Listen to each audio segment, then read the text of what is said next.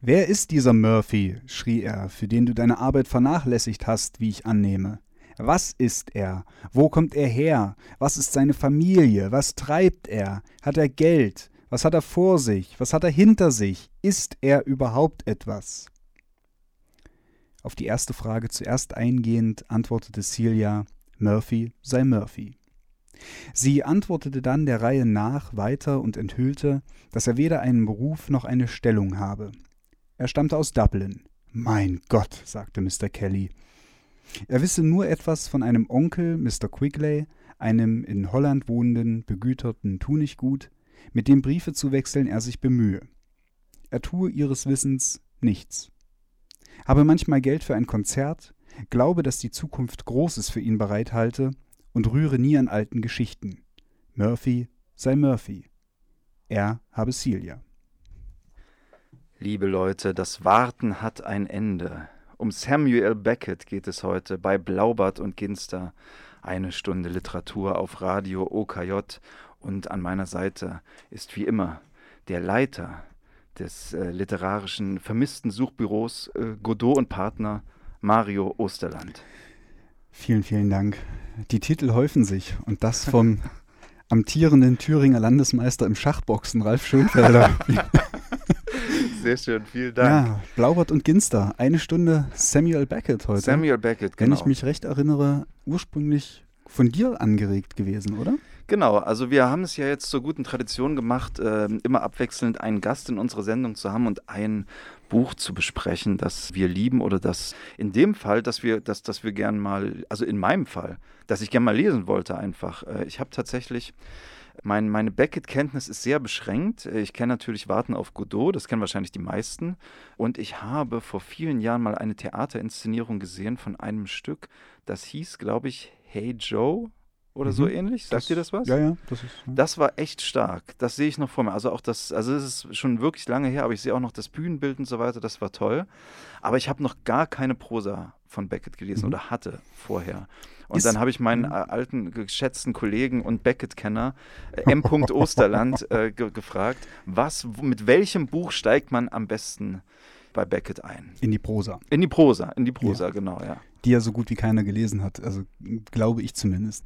Und dann ist, ist, ist, Murphy tatsächlich der Roman, wie ich finde, der noch zum Frühwerk zählt, mhm. noch überladen ist, darauf werden wir zu sprechen kommen, aber dennoch, glaube ich, den leichtesten Einstieg bietet, weil der Roman saukomisch ist. Ja, das ist er auf jeden Fall.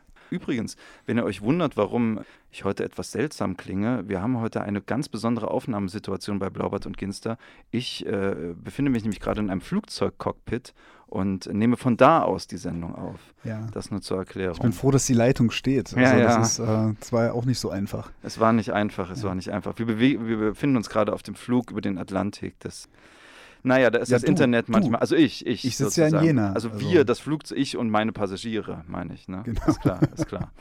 Lieber Mario, Samuel Beckett. Mhm. Für mich irgendwie eine, zusammen mit Kafka oder, oder etwas, etwas nach Kafka, für mich eine der prägendsten Lektüreerfahrungen gewesen, als ich, wie ich mit äh, Schrecken beim, beim, bei der Vorbereitung dieser Sendung feststellen musste, als ich ihn 2004 äh, als Abiturient äh, gelesen habe. Vielleicht ganz kurz zu seiner Biografie, um, so ein, bisschen, darum, um ihn ja. so ein bisschen äh, historisch einzuordnen. Er wurde 1906 in Dublin geboren, ist also auch im, im äh, ländlichen Umkreis von Dublin aufgewachsen als Sohn einer protestantischen Familie ja. in, in Irland, was vielleicht für diese Zeit ähm, keine unwichtige Information ist. Ja, absolut. Denn es gab ja, das wissen vielleicht die meisten irgendwie, die so in Geschichte ein bisschen, oder in europäischer Geschichte ein bisschen Ahnung haben, dass es ja quasi so bis in die 20er Jahre hinein äh, immer wieder Kämpfe darum ging, um den äh, um die Unabhängigkeit Irlands, äh, die Protestanten gegen die Katholiken. Wie gesagt, äh, die Familie Beckett auf protestantischer Seite kann man so genau nicht sagen, weil eigentlich Politik im Hause Beckett keine Rolle gespielt hat. Und dementsprechend ist Samuel auch aufgewachsen. Das heißt, dieser irische, innerirische Konflikt hat nicht wirklich eine Rolle gespielt. Ähm waren sie damit eigentlich eine Minderheit? Also waren die Protestanten in der Minderheit? Ich kenne mich mit der Geschichte Irlands nicht so gut aus, weißt du das? Naja, also da bin ich jetzt auch so ein bisschen auf, dem, auf, auf dünnem Eis. Also eigentlich sind die Katholiken in der Republik Irland die deutliche Mehrheit ja. und damit eben auch in Dublin. Ja. Also die protestantische Minderheit, die findet sich ja in dem, was wir heute als Nordirland kennen, im, mhm. im Norden wieder. Dementsprechend gehe ich jetzt einfach davon aus, dass das schon die Minderheit war. Also Ja. auch zum Beispiel so, die Becketts waren eine recht wohlhabende Familie, die hatten Hausbedienstete. Hausbedienstete waren katholische Iren. Ja. So, ähm, Alles klar, das Also, ist interessant, ja. ja. Das ist übrigens auch der Grund, wenn der ein oder andere darauf wartet, da wir ja einen irischen Schriftsteller haben, dass heute die Dropkick Murphys laufen. Sie werden nicht laufen. sie werden So. nicht laufen. Auch, auch andere, andere Irish Folk wäre ein bisschen Nein. unpassend, weil, Ja. weil Beckett doch relativ äh, früh schon immer wieder äh, Kontakte eigentlich so mit der Festlandkultur hatte. Ja. Und das heißt also auch nicht London, obwohl wir noch viel über London sprechen werden heute, sondern er hatte da schon früh einen Hang dazu, ähm, sich immer wieder zu Studienzwecken äh, in Paris aufzuhalten, ist äh, viel mit französischer und italienischer Literatur in, in Kontakt gekommen, was auch daran äh, lag, dass die Becketts zu Hause eine große Bibliothek hatten. Also er war da schon sehr früh, hat ihm so seinen Weg irgendwie so geprägt, so, ähm, ich weiß nicht, ob man das jetzt so sagen kann, zum alten, zur Kultur des alten Europas hin, aber ebenso zur Kontin zum Kontinentaleuropa. Das ist sehr interessant, denn ich habe eine der Theorien dieser Sendung von mir wird sein, dass es viele Parallelen zwischen Beckett und unserem letzten äh, Thema Jorge Luis Borges gibt. das ist zum Beispiel eine davon, ne? also Bibliothek äh, der Eltern und, und äh, so eine Verbindung zum Kontinentaleuropa. Außerdem natürlich, weil du den Nobelpreis erwähnt hast, sie haben ja beide diesen Formentor, Fermentor, ihr wisst, was ich meine, Literaturpreis 1961 geteilt bekommen, aber es wird noch viel mehr Parallelen geben. das Ah, kündige ich verstehe. noch schon mal Okay. an. Ja. Naja, also jedenfalls, und, und ähm, also der junge Samuel Beckett, der hat sich da schon recht früh hervorgetan, dass er also wirklich an, an Büchern Mhm. und, und Bildung interessiert war und so. Wobei sich da noch, noch lange nicht herauskristallisiert hat, dass er irgendwie äh, so, eine, so eine musische äh, Laufbahn einnehmen wird, weil er nämlich eigentlich eine übelste Sportskanone war als junger Mann. Also er war, Ah. er war Kapitän vom, also er hat geboxt, er war Kapitän vom, vom Cricket und vom Rugby-Team seiner Privatschule. Also ist auch so eine Sache, ne? er war Das- auf einer protestantischen Privatschule Ja, okay. Und, und hat sich eben da ziemlich hervorgetan. Und parallel dazu äh, ist er aber trotzdem immer, immer mehr so zum, zu so einer Art Bücherwurm geworden. Mhm. Also er hat eigentlich zwei Dinge so miteinander vereinbart, wo man heute sagen Ja. würde, das geht nicht mehr zusammen. Naja, er hat, so, er hat alles richtig gemacht. Ne? Das ist schon wieder. Ja, schon, schon. Es folgte das Studium am Trinity College in Dublin und so und dieser, dieser Weg hat, ist erstmal recht unspektakulär verlaufen, aber Okay. er hat halt mit, er hat halt, halt immer wieder so mit, mit sehr guten Sprachkenntnissen, hohem Hm. Interesse an Sprache. Er hat auch angefangen, Klavier zu lernen und solche Dinge.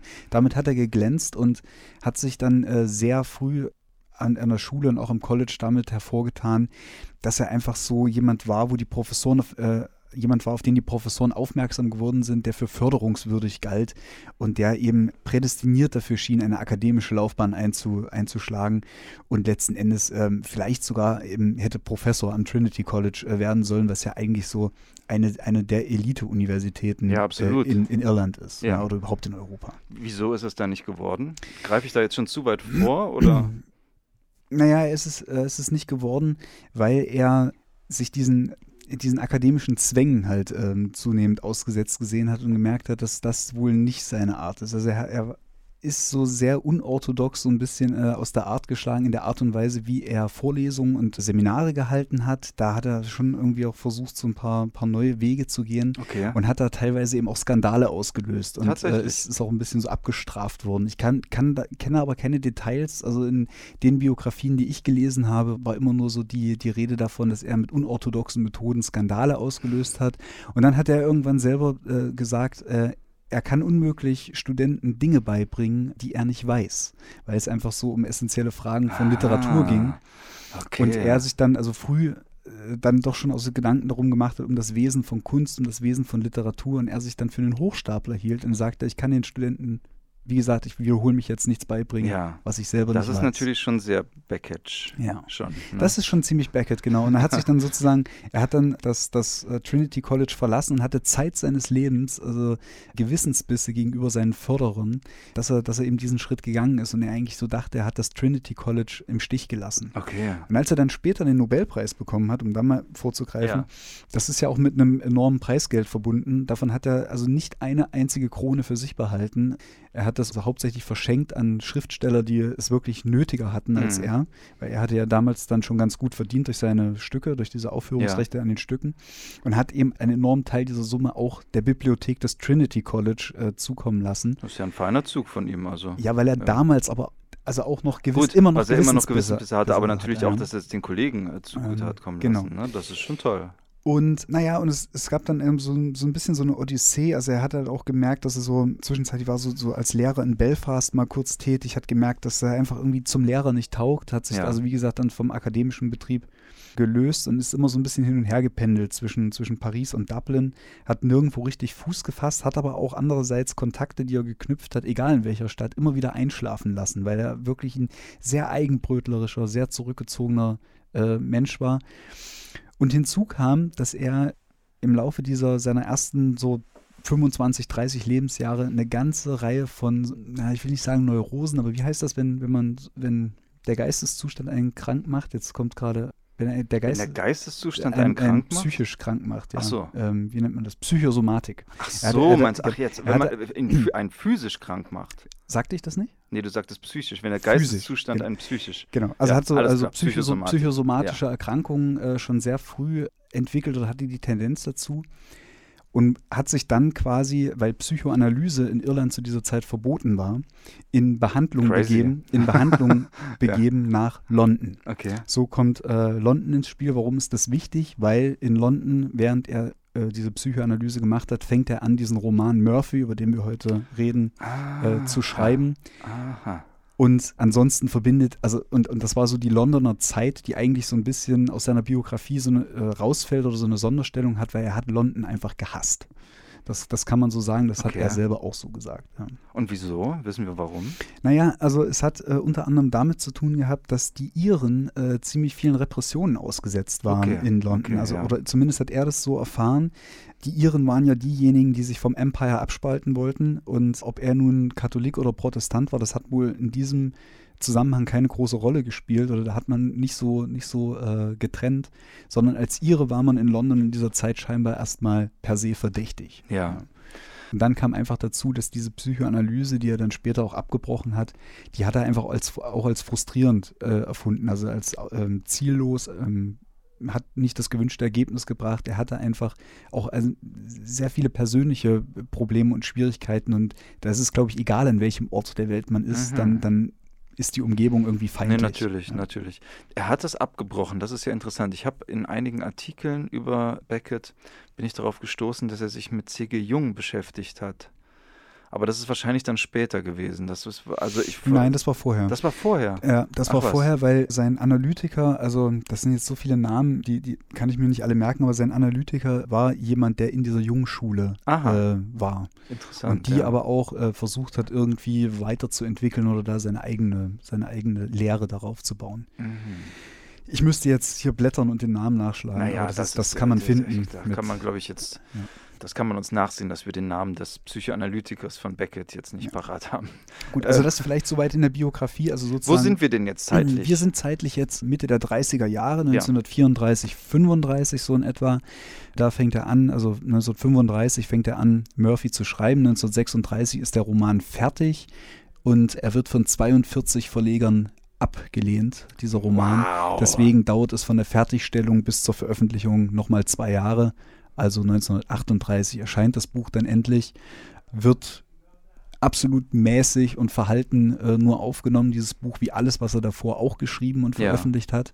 Beckett hat auch mal gescherzt, äh, bevor er Murphy veröffentlicht hat, hat er gemeint, alle meine zukünftigen Bücher werde ich äh, auf Reispapier veröffentlichen und zwar gerollt und alle 20 Zentimeter perforiert und man wird es nicht im Buchladen, sondern in der Drogerie kaufen können.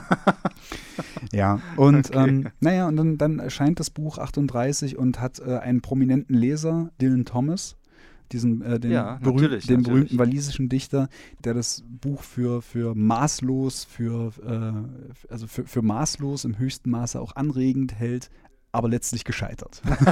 so. Okay, interessant. Okay, dann ist es, dann ist es also endlich draußen. Mein Gott, 42. Na gut, aber wahrscheinlich so ungewöhnlich ist das auch nicht, ne?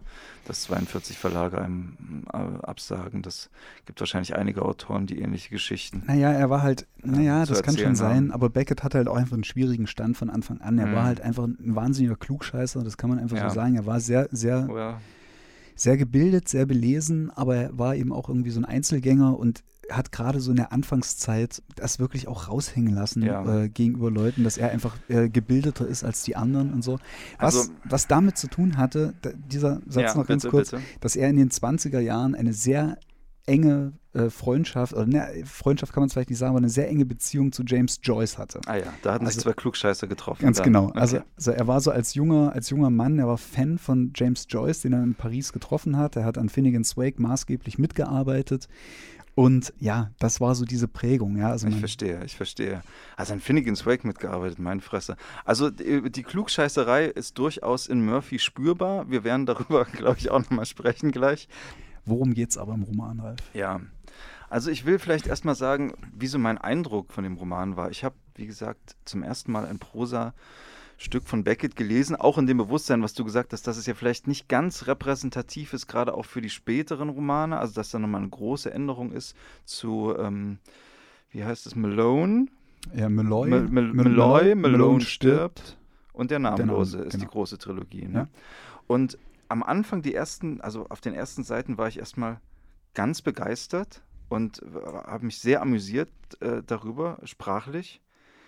Dann hat mich komischerweise das, was ich am Anfang irgendwie lustig fand, ganz schön genervt für ein paar Seiten. Und dachte, "Hm, das, das gefällt mir doch nicht. Ich glaube, das gefällt mir doch nicht. Und dann drehte es sich wieder und ich habe mich wieder sehr amüsiert für den Rest des Buches. Also Ja. insofern, ich, ich, kann, ich kann es sehr empfehlen. Also worum geht es? Murphy ist die Hauptfigur. Äh, Murphy stammt aus Dublin, ist also ein Ire, der dort eine, eine Freundin, Verlobte, ist sie seine Verlobte, wissen wir nicht genau, aber ja. eine, enge, eine enge Beziehung zu einer Frau hatte. Ja. Und äh, ist Ich glaube, das, abgehauen. ich glaub, das ist, wird so genau gar nicht beschrieben, ob sie verlobt oder ja. versprochen sind oder so. Ja. Er ist jedenfalls abgehauen Mhm. nach London und praktiziert dort mystische Übungen, würde ich es mal sagen. Also er hat so eine ganz merkwürdige mh, Idee von Mystik entwickelt. So klassisch, dualistisch, äh, äh, Körper und Geist. Ne? Er begre begreift das getrennt voneinander eigentlich und er ist also in, in der guten Tradition des Abendlandes, ist er körperfeindlich eingestellt und möchte also eigentlich nur den Geist, äh, nur noch in seinem Geist leben, nur in, seinem, in seiner Vorstellung leben. Und äh, seine Übung besteht darin, sich an einen Schaukelstuhl ähm, zu fesseln oder fesseln zu lassen Nee, selber zu selber fesseln. zu ja. fesseln. Das Mit habe ich mir die ganze Zeit gewundert, wie er das Mhm. eigentlich macht. Also, also dass, man, dass er sich die Beine fesselt, ist okay, ne? aber na Mhm. gut, wie dem auch sei. Also er fesselt sich mit Schals und versucht also in völliger Ruhe dazusitzen. Und zwar nackt. Und zwar nackt, äh, um, um also ganz zum Geist zu kommen. Jetzt habe ich schon ein bisschen viel erzählt, den Rest versuche ich kürzer zu machen. Er hat inzwischen in London auch eine Frau kennengelernt, eine Prostituierte namens Celia, der er zusammen sein möchte. Die wiederum will nur mit ihm zusammen sein, wenn er sich endlich einen Job sucht, verdammt nochmal, damit Was- sie ihren Job aufgeben kann. Was natürlich schwierig ist, Ja. weil wie soll er einen Job ausüben, wenn er quasi den ganzen Tag äh, nackt im Schaukelstuhl meditieren muss? Ja. Ähm, Und ja. wenn, wenn die materielle Welt für ihn nichts zählt, ne? also nur in seinem Geist, das ist schwierig, da einen Job zu finden, Aus, ausgesprochen schwierig. Das ist sozusagen der eine Handlungsstrang, er versucht dann einen Job zu finden. Es, es ist äh, unglaublich lustig, ähm, er kommt dann auf die Idee, also wenn er schon einen Job suchen muss, dann will er sich ein Horoskop ausstellen lassen, um zu wissen, ne? also wonach er suchen muss und was er beachten muss. Aber darüber reden wir vielleicht nachher noch über das Horoskop. Das ist eine große komödiantische Stelle. Und am Ende bekommt er tatsächlich eine Arbeit, nämlich in einer, in einer Psychiatrie. Genau. Ganz kurz gesagt, das ist das, der eine Handlungsstrang. Dann gibt es noch einen zweiten Handlungsstrang. Er war früher äh, Schüler eines im weitesten Sinne Yoga-Lehrers, würde ich sagen, oder Mhm. eines Lehrers jedenfalls, Ja. namens Neary. Und dieser Neary ist inzwischen verliebt in seine frühere Verlobte. Hilf mir kurz mit dem Namen. Genau, das ist die Miss, Miss Cunningham, Miss die, er- Cunningham. Die, er, die er sozusagen in Dublin zurücklässt. die ja. er in Dublin zurücklässt. Miss Cunningham aber wieder will Neary nicht erhören, weil Murphy noch in ihrem Kopf rumspukt. Jetzt, jetzt muss also Neary sie davon überzeugen, dass Murphy nichts wert ist. Und das tut er mit mehreren Freunden, mit seinem Butler Cooper, der also ein Trunkenbold ist und eine sehr lustige Figur. Ähm, Außerdem mit einem Freund namens Wiley, der auch seine eigenen Pläne im Schilde führt. Es ist eigentlich, das Verrückte ist, das klingt jetzt, ich rede jetzt ewig darüber, als ob das ein total handlungsreicher Roman wäre. Der Roman ist eigentlich gar nicht so handlungsreich, aber die Figurenkonstellation, die ist sehr interessant und auch äh, nicht ganz einfach. Ne? Also weil jeder irgendwas mit jedem will und, ähm, und niemand das bekommt, was er möchte, wie Ja. immer im Leben. Ja, es hat halt so von Anfang an dieser, dieser zweite Strang, der eben mit Murphy nicht direkt zu tun hat, der, der hat halt sowas von Verwechslungskomödie und so Ja. und sehr viel Klamauk ganz einfach, ja. Also der Neary, klar, äh, Murphy ist, ist in, in London, er wittert also in Dublin bei Miss Cunningham seine Chance. äh, ähm, der Wiley, den er engagiert, ihm zu helfen, sozusagen bei, Ja. der, bei der Suche nach Murphy, die, die ergeben soll, dass er es nicht wert ist. Genau. Äh, hat aber bei Miss Cunningham viel bessere, Chan- viel bessere Chancen irgendwie. Die äh, knutschen auch heftig miteinander rum. Oh ja. Was, was ja auch den, den Schluss zulässt, dass Miss Cunningham die gesellschaftliche Legitimation haben möchte. Also Murphy soll, Ah. soll ja entweder tot sein oder er soll irgendwie fremdgegangen sein oder irgendetwas. Sie, sie will Murphy ja nur wieder treffen, um die Bestätigung zu haben, Richtig, richtig. dass sie endlich wieder frei ist, sozusagen. Also es hat so ein bisschen was von Verwechslungskomödie, aber das ist natürlich alles wahnsinnig angereichert mit ja.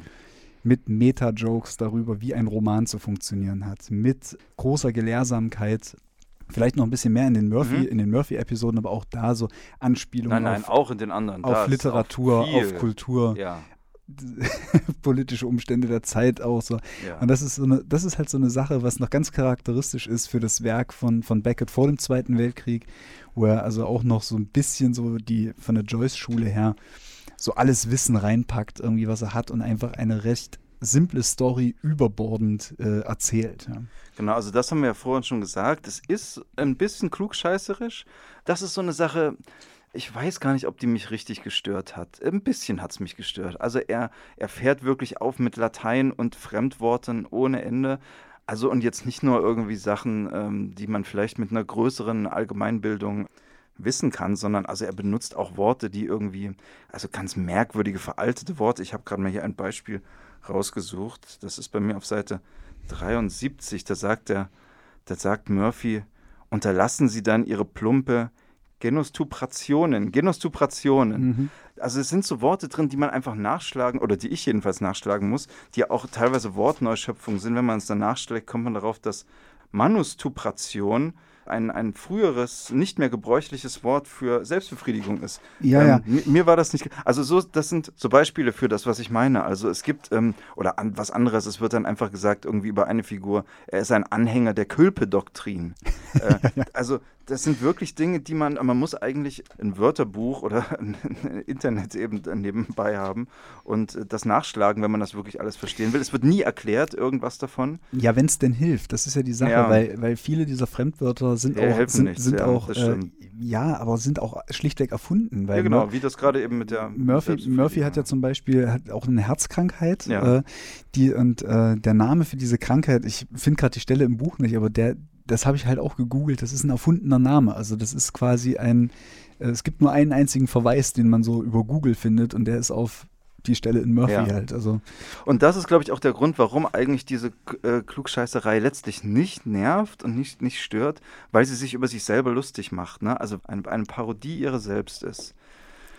Ohnehin ist die Erzähl, oder, Mario? Ja, wobei das so, so äh, deutlich noch nicht markiert ist im Ja. Text. Also das ist, im Nachhinein lässt sich das leicht so lesen und macht das, glaube ich, auch alles ein bisschen erträglicher. Aber Ja. ich habe meine Zweifel, ob das äh, zu dem Zeitpunkt schon so intendiert war, sich drüber, über die Gelehrsamkeit lustig zu machen. Worüber er sich definitiv lustig Mhm. macht, ist über, über die Form des, des Romans, der Ja. ihm so gelehrt tun will. Ja. Ja. Letzten Endes ist es aber so, dass, dass er wirklich ein, ein enormer Klugscheißer war noch zu dieser, zu dieser Okay, Zeit. okay. Wobei, wobei man immer auch äh, dann wiederum sagen muss, na gut, vielleicht, ja doch, vielleicht hast du doch recht, weil es bricht halt an der Stelle, dass er Murphy, also vor allen Dingen Murphy so mit, mit philosophischen Prinzipien oder, oder also philosophisch Ja. äh, theologischen Prinzipien und Sinnsuchen sozusagen überstülpt. Also diese, die Figur Murphys wird ja sehr selten nur plastisch und bleibt eigentlich immer so als philosophisches Prinzip eine Figur. So. Ja.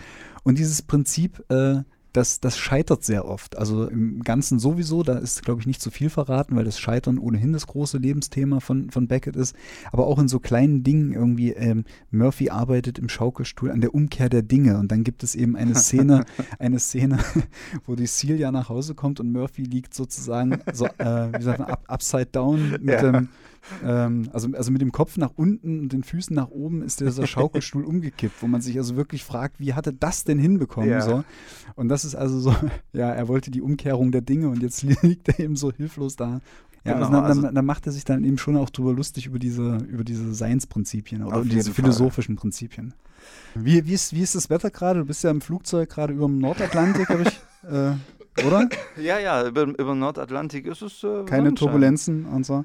Sonnenschein. Wir reden ein bisschen weiter. Ich habe da unten im, im, im Ozean gerade den Leviathan gesehen, aber Ah. ich, ich glaube, wir sind hier oben sicher. Alles okay. Alles klar. Äh, wir haben gerade schon äh, ein bisschen darüber gesprochen, worum es in Murphy so geht, also was so die Grundkonstellation der äh, Handelnden äh, zumindest ist. Ja. Und dass uns äh, beim Lesen aufgefallen ist, für mich war das ja das zweite Mal, aber ich konnte da jetzt auch ein bisschen besser noch drauf achten, natürlich als äh, irgendwie als Schüler und habe natürlich auch mehr Anspielungen verstanden, Klar. dass die, dass die Form ein großes Spiel darstellt innerhalb des Romans. Aber nicht so, dass der Roman irgendwie jetzt so sonderlich unkonventionell erzählt ist oder irgendwie so jetzt ausgefallene Cut-Ups oder sowas Nein, hätte so oder sowas. Sondern es ist er hat Self-Awareness, ne? Genau, er hat ja. diese, diese Self-Awareness und er hat halt, er hat immer so ein paar Meta-Sätze Ja, äh, ja. Drin, die dann, wie, wie dann so zum Beispiel zwischendrin mal angedeutet ist, wie Murphy so seinen Tag verbringt. Also wenn er dann doch mal rausgeht und auf Arbeitssuche ist, dass er sich irgendwo so eine Tasse, also anderthalb Tassen Tee erschnort, aber nur eine zahlt. Ach, das so. ist super, die Szene, ja. Und das wird, das wird also sehr schön äh, und ausführlich und lustig beschrieben. Und am Ende dieser Szene wird dann, schreibt er dann, also versuchen Sie das mal, lieber Diagonalleser. ja, also das ist so, so eine Sache.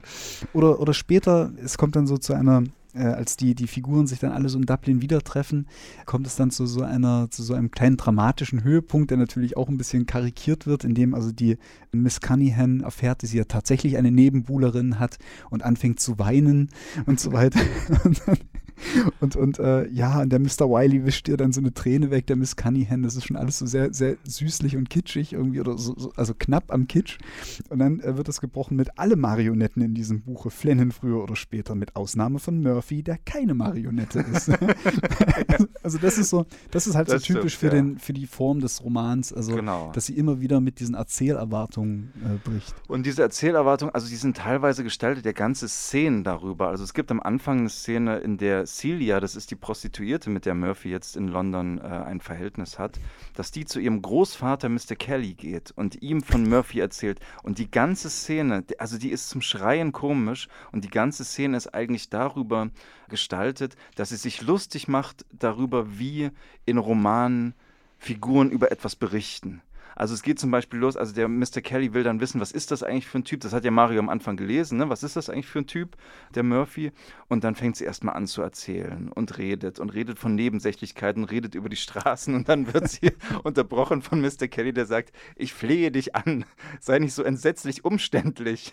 Die Kreuzung der Edith Grove, Sermon Road und Stadium Street interessiert mich zum Beispiel gar nicht. Geh schon ran.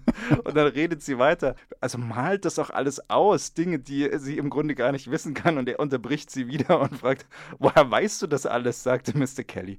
Was? sagte Celia. All diese verrückten Einzelheiten, sagte Mr. Kelly.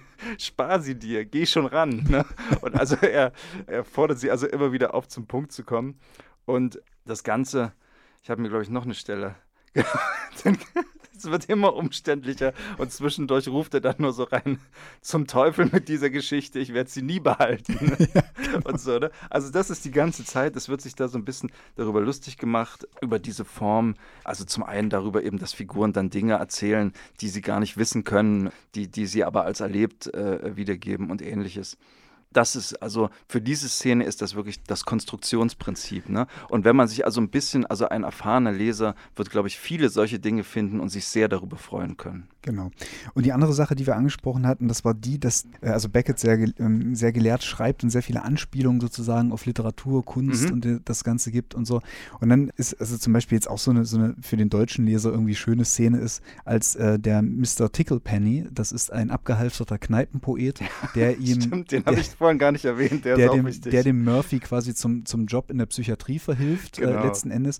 Und dieser Mr. Ticklepenny, also ich äh, führe die Szene jetzt nicht so weit aus, der erzählt ihm davon, wie er in Dublin mal einen Arzt namens Dr. Fist konsultiert hat. Und das ist natürlich eine ganz klare Goethe-Anspielung irgendwie, weil Beckett, Beckett, der übrigens ja, sehr das stimmt, darüber habe ich gar nicht nachgedacht. Das ist super. ja, Beckett, der übrigens sehr gut Deutsch gesprochen hat und auch mit seiner Cousine, äh, de deren Familie nach Deutschland, äh, nach Kassel ausgewandert war, ein Verhältnis hatte Aha. als, äh, als Schüler, war absolut vertraut mit deutscher Literatur und Kultur. Warten auf Godot, das am Rande, diese, diese Szene, dass zwei Leute und nur, Ja. nur dieser Baum auf der Bühne, also dass das so die Ausgangssituation ist, geht auf ein Bild von Caspar David Friedrich zurück. Zwei Männer in Betrachtung des Mondes Okay. im, im Übrigen. Also er war da sehr, na, also so schlägt sich das eben nieder so und er macht natürlich einen Gag draus. Ne? Er ist zwar schon irgendwie gebildet in deutscher Kultur und dann der, es reicht dann aber so zum Gag von Dr. Fist. na gut, okay. Was wesentlich wichtiger wiegt, sind seine zahlreichen Anspielungen auf Dantes göttliche Komödie Oh ja. in, dieser, in diesem Roman Ja. und da vor allem die Vorstellung, die sozusagen in, in Dantes äh, Hölle beschrieben ist, dass bevor es sozusagen in die ersten Höllenkreise geht, wo quasi für jeden, für jede Todsünde es quasi einen Kreis gibt und jeder sozusagen individuell dafür seine äh, Sünde zu büßen hat, es vorher die Vorhölle gibt, den sogenannten Limbus. Und dieser Limbus, der stellt für Murphy eine, eine, eine so, sogenannte Hoffnung dar. Das ist im Prinzip ein Ideal für Murphy, weil dieser Limbus ist ja eigentlich dieser, die, der, der Ort dieser völligen Vergeistigung, wo man sozusagen nur sitzt, auf sich selbst zurückgeworfen oder eben, naja, ich, Nicht auf sich selbst, nur auf den Geist. auf Das den Geist, genau, Ja, ja. genau, nicht auf sich selbst, sondern auf den Geist zurückgeworfen sitzt und einfach wartet, Ja. sozusagen. Und das ist diese, diese Dante-Anspielung äh, und diese Limbus-Situation, das kann man auch auf äh, Godot übertragen und auf ganz viele Sachen. Das ist so eine ganz, ganz zentrale Idee, die, die es bei ähm, Beckett immer wieder gibt. Und in Murphy wird die das erste Mal so richtig ausgestaltet. Als Ort eben Ja. auch, ja. Und das, und das ist, äh, Murphy lässt sich ja in diesem Streben also auch nicht beirren und das ist eben auch der Punkt, warum er am Ende diesen Job, gegen den er sich ja so lange sträubt, also überhaupt eine Arbeit anzunehmen, warum er den Job in der Psychiatrie annimmt. Weil in dieser Psychiatrie begegnet er einem Mr. Anden, Genau. einen Patient, der Murphys Ansicht nach den Idealzustand, den Murphy sucht, erreicht hat, qua Geisteskrankheit. Mr. Anden ist, man würde heute wahrscheinlich sagen, eigentlich ein relativ normaler schizophrener Patient. Genau, er wird als schizophren auch vorgestellt. Genau, Ähm, Für Murphy ist er aber kein Schizophrener. Für Murphy ist es der erste Mensch irgendwie, der das spiegelt, was er gerne verkörpern möchte, wo er gerne hin möchte und eben diesen Idealzustand sieht. Und das erste Mal in seinem Leben ist Murphy richtig glücklich und ist an so einer Art Ziel angelangt. ja. Ja. Das ist auch verrückt. Er vergisst darüber auch Celia, der, für, für die er ja überhaupt erst die, den Job angenommen Ja, ja, hat. genau. Die spielt dann eigentlich für ihn keine große Rolle mehr. Genau, er geht los, er sagt Celia irgendwie, er geht eben auf Jobsuche so, als er den Job dann über Tickle Penny gefunden hat, sagt er dann nochmal, ich trete den Job jetzt an und ich weiß aber noch nicht, wann ich wiederkomme. so, äh, er kommt dann zwischenzeitlich dann doch mal kurz und holt seinen Schaukelstuhl ab, weil er den irgendwie braucht, um sich von den Nachtschichten zu erholen. Mhm. aber genau, aber das war's dann äh, im, im, im Großen und Ganzen. Und jetzt weiß ich nicht genau, also ich erzähle es vielleicht noch bis, bis an, diese, an diese Kante der Erkenntnis irgendwie, um das Ende nicht ganz und Bitte, gar ja. zu verraten. Ja. Aber auf einen dieser Nachtrundgänge, auf einer dieser Nachtschichten, die, die Murphy dann führt, spielt er mit Mr. Anden nicht zum ersten Mal Schach. Aber das Genau. wird ein ganz besonderes Schachspiel, denn in diesem Schachspiel, das man im Übrigen im Buch sehr gut nachvollziehen kann, und es gibt auch ein YouTube-Video, äh, auf das könnten wir dann vielleicht an dieser Stelle verlinken, wo irgendwie so ein Schachexperte diese Partie nachgespielt hat. Es ist eine absurde Partie, die dazu führt, dass sozusagen äh, die Figuren am Ende der Partie genau wieder so auf dem Brett stehen wie zu Beginn der Partie und ähm, Murphy ergibt. So, und, und quasi in diesem, in diesem Spiel wird ihm sozusagen klar, dass das menschliche Streben absurd ist, dass es nirgendwo hinführt, dass sozusagen nur diese Bewegung zum Nichts, zu diesem Nullpunkt hin, diese Erfüllung bringen kann. Und unter die, und während er diese Erkenntnis in der Nachtschicht hat, ähm, vergisst er sozusagen, sich um die Patienten zu kümmern, nach den Patienten zu gucken. Äh, sie richten ein gewisses Chaos an und, und Murphy weiß dann schon irgendwie, dass ihm das den Job kosten wird. Und na gut, also bis dahin, genau, bis dahin erzähle ich, bis dahin erzähle Genau, ich vielleicht genau. so, dann, dann bericht äh, die Geschichte dann so zum Ende hin, ja. Sehr schön, ja. Na gut, ich, ich habe jetzt schon so viel gequasselt irgendwie, aber ich dachte mir, vielleicht, vielleicht äh, ist es ganz interessant an der Stelle zu sagen, mit diesem Schachspiel, dass dieser Roman eigentlich, was untypisch ist für Beckett, wahnsinnig gespickt ist mit, mit, mit Anspielung auf seine eigene Biografie. Das ist interessant, ja. Ähm, ich glaube tatsächlich, dass es daran liegt, dass er das halt ähm, auch wirklich während seiner Psychoanalyse geschrieben hat irgendwie Okay. und das, weil er so auf sich zurückgeworfen war, eben auch das einzige Mal in dem Maße so wirklich große, ähm, große biografische Punkte zugelassen hat, denn Beckett war auch ein begeisterter Schachspieler und einer seiner, seiner ähm, Schachpartner war niemand anderer als Marcel Duchamp. Nein. Also als er quasi in den 20er Jahren in, okay. schon mal in Paris war, ja. also das erste Mal so in Paris versucht hat, Fuß zu fassen und mit Joyce bekannt war und so weiter, hat er also durchaus auch Kontakt mit Marcel Duchamp gehabt, von dem man ja auch weiß, dass er die Kunst in den 20er Jahren fast vollständig hat ruhen lassen Ja. und äh, eigentlich drauf und dran war, oder, oder nicht drauf und dran war, sondern zwischenzeitlich professioneller Schachspieler war. Er war auch in der französischen Schachnationalmannschaft. Äh, Das wusste ich nicht. Marcel Duchamp, ja, ja. Und ja, und das, das ist halt auch so ein, ja, auch so ein, so ein Detail einfach, was, was dann äh, so Spaß macht, wenn man so diesen Kontext der Biografie kennt. Verrückt. Lieber Mario, ich habe ja, das werden vielleicht die Hörer der Sendung inzwischen auch wissen, immer ein großes Interesse an all- allen möglichen metaphysischen, mystischen, theologischen und sonstigen Spekulationen. Deswegen äh, hat mich also generell auch sehr interessiert, was er diesem Murphy eben für, für Ideen in den Kopf legt. Und, und dazu viele Assoziationen auch gehabt, die wahrscheinlich Beckett gar nicht hatte, so, ne? Also weil Mhm. das wahrscheinlich da damals auch gar nicht alles schon so im Westen klar war. Aber also die, zum Beispiel dieses Sitzen von Murphy, ne? dass er also im Sitzen versucht, in einen anderen Zustand zu kommen, das lässt natürlich also heutige äh, Hörer wahrscheinlich sofort auch an sowas wie Sazen denken, ne? Mit dem Unterschied eben, dass in der Soto-Schule des Zen-Buddhismus das Sitzen selbst das Ziel ist. Es wird nicht gestrebt nach einer Erleuchtung oder einem Erwachen oder einem Nirvana, sondern das Streben hört auf im Sitzen. Ne? Hm. Und es ist natürlich aber nie, gerade also auch in den östlichen mystischen Traditionen oder ganz selten, es gibt da auch Ausnahmen, wird eben dieser Dualismus von Körper und Geist spielt so eine Rolle, ne? Mhm. so wie im Abendland und so wie eben auch bei Murphy. Ein Zen-Meister wäre Murphy schon gescheitert dabei, schon in dem Moment, wo er glaubt, dass er das trennen kann und nur noch im Mhm. Geist leben kann und irgendwie, ne?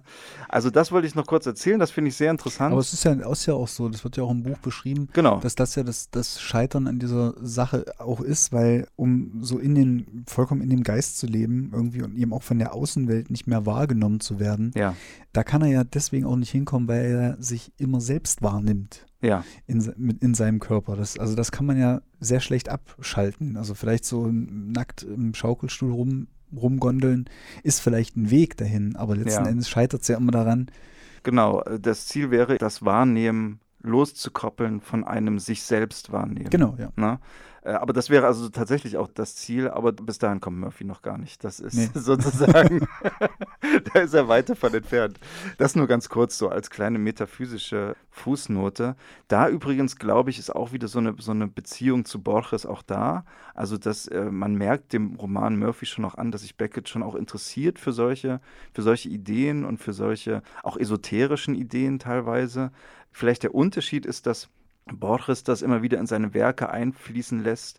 Beide, glaube ich, sind von, einem, von einer Position des, des Skeptizismus aus, schreiben sie. Mhm. Also Borges glaubt auch nicht, ist auch ein ganz skeptischer Mensch, so wie Beckett auch. Aber Borges will das einfließen lassen, um damit diese Ideen in der Welt bleiben. Also weil er es trotzdem irgendwie schätzt. Mhm. Ne? Also weil, Mhm. weil, weil es ihm trotzdem irgendwas gibt. So, ne? Während Beckett habe ich das Gefühl, äh, das hier auch wirklich tut, um irgendwie zu zeigen, dass es zu nichts führt und sich auch ein bisschen darüber lustig zu machen. Naja, klar, also da muss man eben auch sehen, ich hatte das ähm, vorhin angesprochen, irgendwie, dass er, dass er also mit Duchamp verkehrt hat, Ja, der ja so diesen Ansatz hatte, irgendwie, wie, wie kann man eigentlich, also wie kann ein Künstler überhaupt ein, ein Werk schaffen oder äh, das keine Kunst ist? Also wie geht Ja. das irgendwie? Ist nicht alles, was der Künstler schafft, dann eben auch ein Kunstwerk? So. richtig. Und da war eben so, das war so eine, eine Sache mit diesen Readymates bei Duchamp. So. Und Becketts ähm, Vorstellung ist natürlich eine ganz ähnliche. Er fragt sich natürlich, kann man eine Literatur ohne Sprache machen? Also das ist dann so das, das haben wir schon angesprochen, in Murphy wird das noch nicht augenscheinlich. Aber dann, äh, sobald er anfängt, auf Französisch zu schreiben, nach dem Zweiten Weltkrieg, geht es genau darum, also sich so weit zu reduzieren irgendwie, dass man sozusagen da an, so, an diesen Nullpunkt qua Sprache kommt. Weil im Namenlosen geht es dann nur noch darum, sozusagen, dass der, dass der Ich-Erzähler auf sich selbst zurückgeworfen um sich selbst kreist. Da gibt es auch keine Handlung mehr, da gibt es auch keine Gefühle oder, oder sowas mehr. Es geht, also das ist so eine ganz irre Reduktion. Und im Theater ist es genau das Gleiche. Da hat Beckett dann auch irgendwann mal gesagt, das ideale Theaterstück ist eins ohne Schauspieler. Mm, So. das ist schön. Und steht Da, damit. da, da kann ich ihm, gerade wenn ich auf den Zustand des aktuellen Schauspieltheaters in Deutschland schaue, kann ich ihm absolut zustimmen. Aber und, das und, hat er äh, wahrscheinlich nicht gemeint. Nee. Und steht, und steht halt damit eigentlich, also wenn man jetzt zum Beispiel das Stück Atem, das ist so ein spätes Stück von ihm, sich anguckt, da geht es eigentlich immer nur darum, dass die Bühne kurz beleuchtet wird und mhm. dann wieder, wieder dunkel wird und zwischenzeitlich hört man äh, ein, ein aufgenommenes Atemgeräusch vom Band. So. Ja. Und das inszeniert er auf einer Bühne, steht aber damit gleichzeitig eigentlich am Beginn von, von Medienkunst in, in dem Sinne, also so für, Klar, ja. für Medieninstallationen und so weiter. Also das sind so, das, das, ist sehr interessant. Wie ist das denn eigentlich gekommen? Darüber müssen wir vielleicht auch nochmal reden. Wir haben jetzt schon mehrfach gesagt, Murphy gehört noch zum Frühwerk. Die späteren Sachen sind dann sehr anders. Da, da gab es also einen Bruch bei ihm. Mhm. Ne? ich habe die Anekdote gelesen, dass er auch, und das verbindet ihn übrigens wieder mit meinem äh, lieben Jorge Luis Borges, so ein Erlebnis hatte, so ein, so ein visionäres Erlebnis irgendwie, wo ihm in einem Moment klar wurde, dass er jetzt anders schreiben muss. Ne? Also, dass er irgendwie verstanden hat, wie, wie es geht. Hast du davon gehört? Das hat mit seiner Mutter zu tun. Ich kenne die Details auch nicht genau. Aber ja, mhm. also ich, ich würde erstmal sagen, also ja, klar, diese Anekdote um dieses, um dieses eine äh, visionäre Erlebnis bei der Mutter, die kenne ich auch. Ähm, das war wohl so, also er hat seine Mutter besucht in den 40er Jahren, glaube genau, ich, war, nach, war dieser ja, Besuch. Nach dem Krieg. Nach dem Krieg und hatte quasi beim, also sie war in, inzwischen Parkinson erkrankt und hatte, ähm, er hatte Zeit seines Lebens ohnehin ein schwieriges Verhältnis zu seiner Mutter, weil sie ihm immer wieder so Vorwürfe gemacht hat. Ähm, naja, er hat Irland verlassen, die Familie verlassen, er hat nicht den Beruf des Vaters angenommen und ähm, also all diese Dinge und er war ja, das hatte ich ja erzählt in Bezug auf das Trinity College, er hatte halt immer so Schuldgefühle gehabt und so weiter und dann beim Anblick seiner Mutter naja, da muss es so, ein, so einen Erinnerungsschock gegeben haben, weil ähm, Beckett hat oft davon gesprochen, dass sozusagen eigentlich nur die Erinnerung, die richtig so aus dem Nichts aufploppt, ohne, ja. ohne dass man sie sozusagen herbeizitiert, ist eine, ist eine wirkliche Erinnerung. Und diese Erinnerungen waren für Beckett, also gerade mit diesen Vorwürfen, Irland verlassen und so weiter, ja. waren selten gut. Es waren mhm. immer so schlechte Erinnerungen. Mhm. Und diesen Erinnerungen wollte er sich aber irgendwie stellen. Äh, er wollte sie nicht verdrängen, sondern er wollte sich diesen Erinnerungen so stellen, wollte, wollte ihnen begegnen und sie damit ausradieren, indem er sie, indem er ihnen begegnet. Ja. Kann man mir noch folgen? Ja, ich kann dir völlig folgen. ja. Ich okay. meine, das ist, das ist ja fast auch ein psychoanalytisches Prinzip. Ne? Ja. Also deswegen sollst du ja, darüber reden, immer wieder, weil irgendwann die Emotion abklingt. Äh, ne? Und so einen Punkt muss es einfach gegeben haben beim Anblick der, der kranken Mutter. Aber was, was, welche Erinnerungen genau da aufgeploppt ist, ja. das lässt sich schwer rekonstruieren. Also davon weiß ich zumindest nichts. Ja. Und um, was er dann aber eben entscheidet, ist, die Form seines Schreibens sehr zu ändern. Wir, und eigentlich all das, was wir jetzt auch teilweise sehr gelobt haben an Murphy als sehr unterhaltsames, ne? also das Spiel mit den Formen und so weiter, das völlig rauszunehmen wenn ich das richtig verstanden habe, denn ja, ich kenne genau. die späteren Werke genau. nicht. Ich muss mir jetzt der Literatur, äh, ja, es ist, es ist dann halt, Es ist dann halt noch so eine, so eine Sache, dass er, deswegen sagte ich, es, man kann das nicht so auf dieses singuläre ähm, Ereignis zurückführen. Ja. Es gibt so eine Verkettung einfach mit dem, durch das, was er im Zweiten Weltkrieg erlebt hat. Irgendwie, also einmal, wie gesagt, nach dem Krieg besucht er die kranke ja. Mutter, das ist jetzt diese eine Episode. Dann ist es aber auch so, es kam ja, also er, er war ja sehr geprägt von James Joyce in mhm. den 20er Jahren. Es kam dann zwischenzeitlich zu einem Bruch zu, ah. zu einem sehr heftigen Bruch, äh, weil die, die Tochter von Joyce Beckett bezichtigt hat, er hätte sie irgendwie vergewaltigen wollen oder sich oh. unzüglich nähern, äh, nähern wollen. Das ist aber mittlerweile so gut wie klar, dass das einfach eine, eine Lüge war, okay. die diese Tochter von Joyce deswegen erfunden hat, weil Beckett ihre Liebe nicht erwidert hat. Ach so. ja. Und das war ein sehr langer Prozess, bis so Joyce und Beckett sich so wieder ausgesöhnt haben, dass sie zumindest irgendwie miteinander reden konnten ja. und so. Und das war so eben auch in den 40er Jahren der Fall. Und da äh, gab es dann auch einfach eine, eine, gewisse Sehnsucht von Beckett, sich von dieser Joyce-Schule, die ihn sehr stark geprägt mm. hat. Äh, auch abzugrenzen. Ja. Und ähm, es gab dann eben noch so ein, so ein anderes Moment, dass Beckett irgendwie so seine Dummheit eingeleuchtet ist, wie, das, wie, er, wie, wie man ihn so zitieren kann. Also er, okay. er, ähm, er hat irgendwie mal ähm, so geschrieben, bis dahin hatte ich geglaubt, dem Wissen vertrauen zu dürfen, mich im intellektuellen Bereich ausrüsten zu müssen, an dem Tag ist mir alles zusammengebrochen. Welch, von welchem Tag er da spricht, das ist mir nicht ganz klar. Ich nehme an, das Kriegsende. Ja. Und dadurch, dass er diese, diese Erfahrung gemacht hat, dass so das Wissen, auf das er sich vorher stützen konnte, irgendwie, so wie es eben Joyce auch immer getan hat, ne? überbordend schreiben, alles, was man sich angelesen hat, auch ja. in die Figuren packen. Jedes so Wort weiter. hat mindestens fünf Bedeutungen. Genau. Ja das bricht dann irgendwie auf und damit kommt diese Abkehr von Joyce, diese, dieses, äh, dieser Wunsch nach Reduktion in der Sprache. Er wechselt von Englisch bewusst auf Französisch, äh, dass er zwar fließend spricht, aber es dennoch eine Fremdsprache ist und er einfach nicht über den französischen Wortschatz verfügt, den er im Englischen Ah. natürlich hat. Um sich zu reduzieren. Um sich zu reduzieren, Ah, okay. ist er ins Französische gewechselt. So. Das ist ja das sehr ist- interessant. Und ja. deswegen würde ich, würde ich eben nicht von einem singulären Erweckungserlebnis klar, sprechen, na sondern klar, das ist tatsächlich ja, ja, eine, das ist die Anekdote ist immer das eine, eine Verkettung, Wahrheit ist das ja. andere. Ne? Der übrigens ganz schnell reingegrätscht, also das erinnert mich an eine andere Anekdote eines völlig anderen Autors, nämlich von Haruki Murakami, dem Mhm. japanischen Autor, der in seinem Buch es geht irgendwie da um, ums Schriftsteller sein, ich weiß gerade nicht mehr den Titel, der tatsächlich auch davon berichtet, also am Anfang seiner Karriere darüber verzweifelt zu sein, sich eben zu verzetteln, also in, bei den ersten äh, Romanen, die er auf Japanisch geschrieben hat, zu verzetteln und dann bewusst als, als Griff, als Formgriff den nächsten Roman auf Englisch geschrieben hat und dann von, vom Englischen ins Japanische übersetzt hat, um sozusagen so einen neuen, reduzierten Stil zu finden. Mhm. Also die, die Methode scheint zu funktionieren. Ja, das ist halt auch so eine Sache irgendwie, unter der, unter der Beckett auch äh, später sehr gelitten hat, weil er mit, also alles, was er natürlich im Französisch geschrieben hat, musste dann auch irgendwie ins Englische übersetzt werden ja. irgendwie und auch andersrum, weil also spätestens dann mit der Theaterarbeit war er international gefragt. Er war aber mit Übersetzungen nie so wirklich zufrieden. Das heißt, er hat sich eigentlich permanent selbst übersetzt. Also er hat permanent Okay. eigentlich alles zweimal geschrieben und das war für ihn eine Qual irgendwie, weil im Moment des Schreibens war es wichtig, äh, das sozusagen zu schreiben. Äh, so, sagen wir jetzt irgendwie beispielsweise Malone stirbt oder, oder der Namenlose auf Französisch. Mhm. Das dann nochmal auf Englisch durchzuexerzieren, war für ihn einfach nur, Ja. nur eine Qual. Ja. Ja. So, aber, aber das gibt es im Übrigen öfter mit dieser, mit dieser Übersetzungssache. Also Paul Auster, von dem ist das auch bekannt, dass er als junger Mann nach Paris gegangen ist und einerseits, um besser Französisch zu lernen und sich halt auch Geld zu verdienen, er äh, französische Gedichte, also die französischen Symbolisten und so weiter, übersetzt hat ins Englische Ah, okay. und dadurch aber erst so richtig irgendwie den Mut gefasst hat so, zu seinem eigenen literarischen Schreiben. Er hat ja auch mit Gedichten angefangen, Ja. die sind heute nicht mehr so bekannt. Mhm. Ja.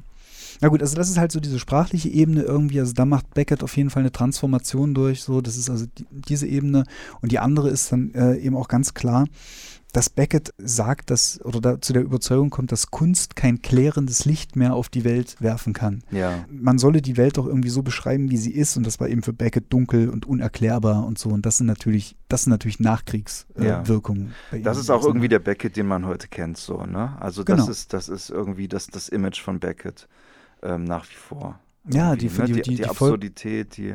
Auch die vollkommene Reduzierung ganz einfach. Also Ja. wenn man so, wenn man so die, die Stücke liest, wie er sich sozusagen das Bühnenbild vorgestellt hat und so weiter, das war alles wahnsinnig reduziert und auch maximal vier Figuren oder so. Und das, also, und, und das wurde ja dann sukzessive weniger. Also wie gesagt, bis am Ende eines seiner letzten gar Stücke äh, drei Minuten geht, irgendwie, das, das, das erinnert so auch ein bisschen an John Cage. Ja, seinen, ne? total, da muss ich So. vorhin schon dran denken, ja. Äh, ja, also dass das dann eben nur noch so das Licht an und ausgeht. Naja.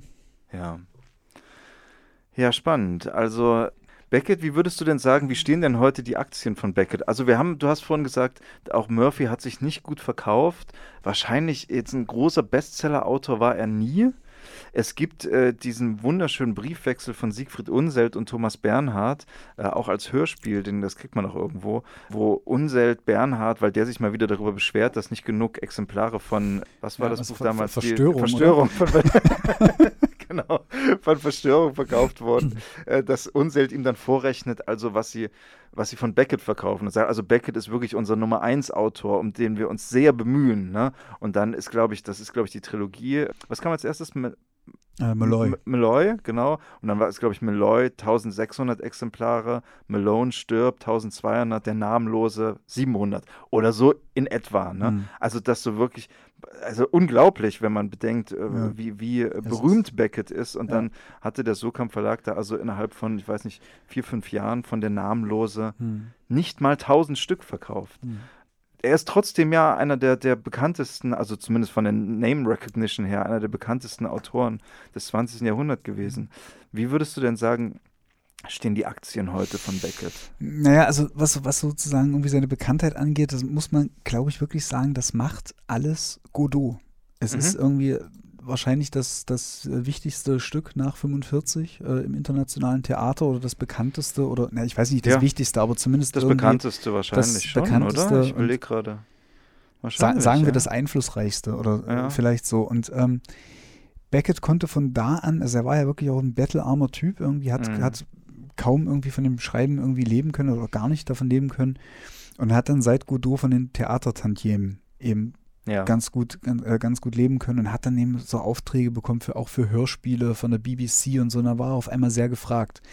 All die Bücher nach waren aber nach wie vor, wie gesagt, also wenn die- diese Zahlen jetzt vom Surkamp Verlag, ja. das ist ja nichts, waren nach wie vor also nicht so gefragt und ich glaube auch heute liest kaum jemand Beckett. Ich kann mir das Mhm. einfach, also ich das ist einfach nur so meine Einschätzung, wenn ich so irgendwie die Kommilitonen irgendwie äh, mich an die erinnere von früher Theaterwissenschaften oder Germanistik oder Kunstgeschichte oder so. Das ist immer Godot. Godot, Godot, Godot. Das haben Ja. alle gelesen irgendwie. Äh, vielleicht noch ähm, Endspiel und glückliche Tage, weil es die in einer Ausgabe zusammen bei, bei Surkamp gibt. So. Ja. Kaum, ich habe kaum jemanden gekannt, eigentlich gar keinen, der die Prosa von Beckett gelesen hat. Ja. Naja, ich weiß nicht. Also das ist, es ist, es ist irgendwie ein bisschen merkwürdig, dass er, wie viele andere Nobelpreisträger auch so ein bisschen, äh, bei Octavio Paz hatte ich das Mhm. angesprochen, als wir die, die Nobelpreisträgersendung gemacht haben oder so, dass so diese Reputation dann am Ende doch mehr zählt oder sich diese Reputation nicht niederschlägt Ja, in den um. Verkaufszahlen wirklich oder in den ja. Leserzahlen. Ja. Ja. Also würde mich tatsächlich auch mal interessieren, wie viel unserer Hörer äh, Beckett, die, die Prosa von Beckett kennen. Also wir könnten uns ja mal einen Kommentar Mhm. hinterlassen. Ja. Das ist sehr interessant. Wie gesagt, also auch ich, äh, und ich meine, ich habe nun äh, auch Dramaturgie studiert und kannte tatsächlich eben, wie du schon sagst, Godot und eben das eine andere Stück, das Ja. nun eher abseitig ist. Tja, das ist, das ist interessant. Paradoxerweise ist es ja dann auch so, er hat ja dann den, den trotz allem, das ist ja auch so eine Sache. Beckett, Beckett war gerade auf einer, äh, auf einer Reise in, in Nordafrika wegen einem Lungenleiden, äh, war quasi in wärmere Gefilde Ja. unterwegs, äh, als er die Nachricht bekam, dass er den Nobelpreis zugesprochen bekommen hat von seinem Verleger. Ja. Und der Verleger hat ihm gesagt, sie haben dir trotz allem den Literatur-Nobelpreis verliehen irgendwie. Sehr gut. Das hat, naja, das war eigentlich nicht, nicht, nicht wirklich gut für Beckett, dieser Nobelpreis. Also er mochte das nicht. Er hat sich dann auch ein halbes Jahr lang vor der Öffentlichkeit versteckt. Er hat, Okay, den, ja. Er hat äh, den Preis nur deswegen angenommen, weil er es als unhöflich empfunden hätte, wenn er ihn nicht annimmt. So wie Sartre. Mm, ja, er hat ihn ja abgelehnt, Sartre. Ja, eben, das Oder? meine ich. Ja. Es wäre. Ja, ja, er also, wollte achso, nicht so unhöflich achso, wie genau. Sartre sein. Genau. Ist auch nicht nach Stockholm gefahren, hat auch den Verleger vorgeschickt und so. Mhm. Und das Preisgeld, ähm, das hat er letzten Endes verschenkt, also wie ich das ähm, schon angedeutet habe. Und diese, diese ganzen Sachen, die ich jetzt erzählt habe, mit diesem, dass er so auf dem Theater und in der Prosa zu so einem Nullpunkt äh, kommen wollte, das hatte er dann halt auch irgendwann erreicht mit dieser, mit dieser Romantrilogie oder eben mit diesen Stücken, die immer reduzierter wurden und so. Und Beckett hat irgendwie auch so, also schon bevor er den Nobelpreis bekommen hat, so in etwa so fünf, sechs Jahre vor dem Nobelpreis, hat er für sich eigentlich so gedacht, die Idee ist, er hatte keine Ideen mehr, er hatte auch wahnsinnige Schreibblockaden und hat auch wirklich geglaubt, er ist sozusagen seiner Theorie folgend an ein Ende der Literatur gekommen. Ja. So. Jetzt kommt dieser Nobelpreis, ne, und seine Verleger wollen Ja, natürlich klar, neue, alle, alle neue Werke haben. alle wollen das neue. neue ja, das hat ihn wahnsinnig unter. Druck gesetzt irgendwie. Er hatte keine Ideen. Er hat wirklich die, die Schubladen durchsucht und hat so notdürftig, oder was heißt notdürftig, aber, er- also, aber mit, mit Widerwillen, sage ich Mhm. mal, hat er so längst verworfene Werke aus den 40ern und so weiter, hat er dann wieder bearbeitet, so. Äh, alles diese gescheiterten Schreibversuche nach dem Krieg, bevor er diese Trilogie richtig beenden konnte, so das hat er dann so aus den Schubladen rausgehauen und so und hat dann so, so immer wieder sich dazu hinleiten lassen, dann nochmal hier mal eine kleine Prosa zu veröffentlichen, dann dort Mm. nochmal ein aufgegebenes Hörspielskript irgendwie zur BBC zu geben, irgendwie, das dann natürlich in seiner Umsetzung nie zufriedenstellend war für ihn und Okay. so. Naja, und dann kam so die, dann noch, das ist vielleicht noch so nur noch ein Aspekt des, Ja. des Werkes, dann kamen dann eben noch so die Filmarbeiten, Die so, Filmarbeit. dass er dann so Fernsehstücke gemacht hat, also auch viel für den, für den Südwestdeutschen Rundfunk und, so, und solche Geschichten, aber da kenne ich mich dann auch nicht mehr Okay. wirklich aus damit.